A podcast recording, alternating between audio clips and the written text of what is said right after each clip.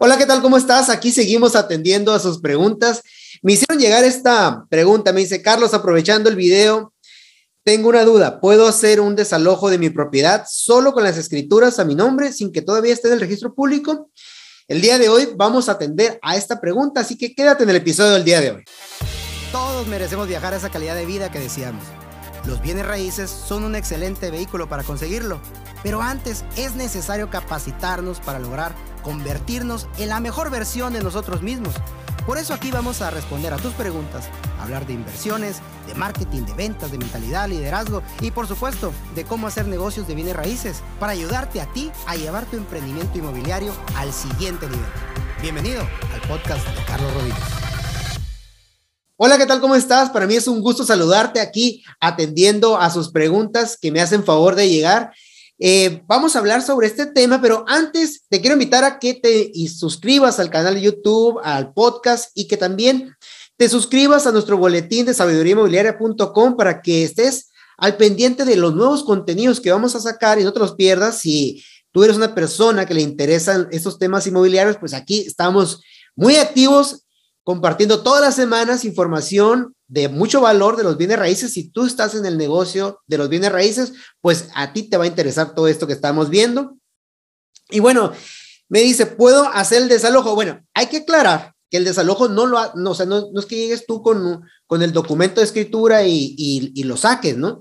Realmente lo que tú tienes que hacer es presentar ya sea una demanda civil para recuperar tu, tu, tu propiedad o Puedes también hacer una denuncia. Estarías en tu derecho pedir una, eh, solicitar que se investigue que te han desalojado del inmueble. Es un delito. Entonces, una autoridad es la que va a llevar el desalojo.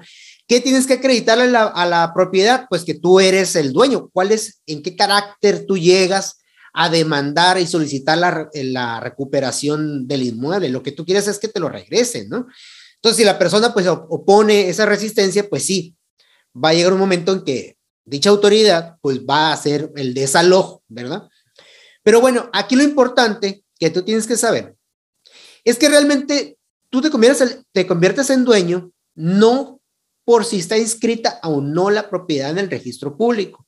La inscripción del registro público, ahí no nace, no nace eh, ese, ese acto jurídico que te convierte en propietario. El registro público de la propiedad es para darle publicidad a la ciudadanía quiénes son los dueños, pero yo lo que les he dicho, la importancia de tener ahí inscritos los, los, em, esos derechos de propiedad, porque todas las propiedades tienen dueño. Entonces, la persona que te vendió a ti, pues en el registro público sigue apareciendo como dueño. Entonces, ¿qué pasa si esa persona se mete en un problema?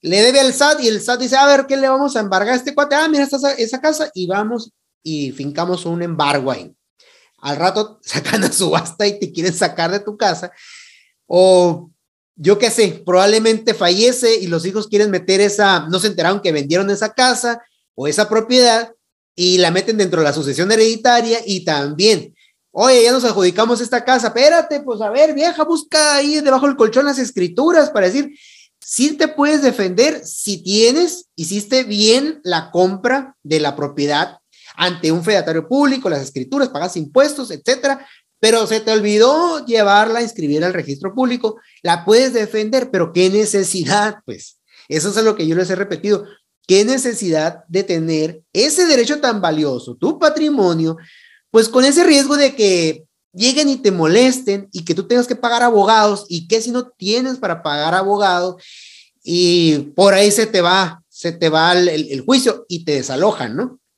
Pues nomás te vas a quedar con el puro documento. Entonces ahí ya te da mayor certeza, certeza jurídica, pues de que está la publicidad de que tú eres el dueño y que el anterior pues ya no es el dueño, ¿no? Por otro lado, me preguntan también referente a este mismo tema, me dice, Carlos, puedo, yo no sabía de este, de este trámite, ¿puedo registrarlo después de 20 años? Sí, claro que sí, estás en tu derecho de registrarlo. ¿Por qué? Porque para eso está la institución, no es que haya prescrito el derecho de poderle darle publicidad, o sea, tu propiedad es tu propiedad. Ahora, el problema es de que lo hayas hecho correctamente. Te digo, tú adquieres, te conviertes en el dueño en el momento en que el anterior dueño te traslada a ti ese derecho de propiedad y lo ideal, lo de, ideal para que sea más perfecto este traslado es que se haya hecho ese acto de, de traslación ante la fe, ante la fe de un notario, ante, un fedatario público.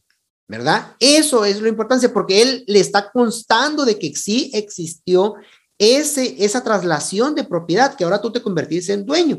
Entonces, por eso esos contratos se llaman escrituras públicas, públicas, porque sí, sí hay certeza de que se celebró y que no es un contrato que se inventó ahí, ahí escondiditas y, ah, yo soy el dueño. No, el notario para eso, para eso sirve, pues.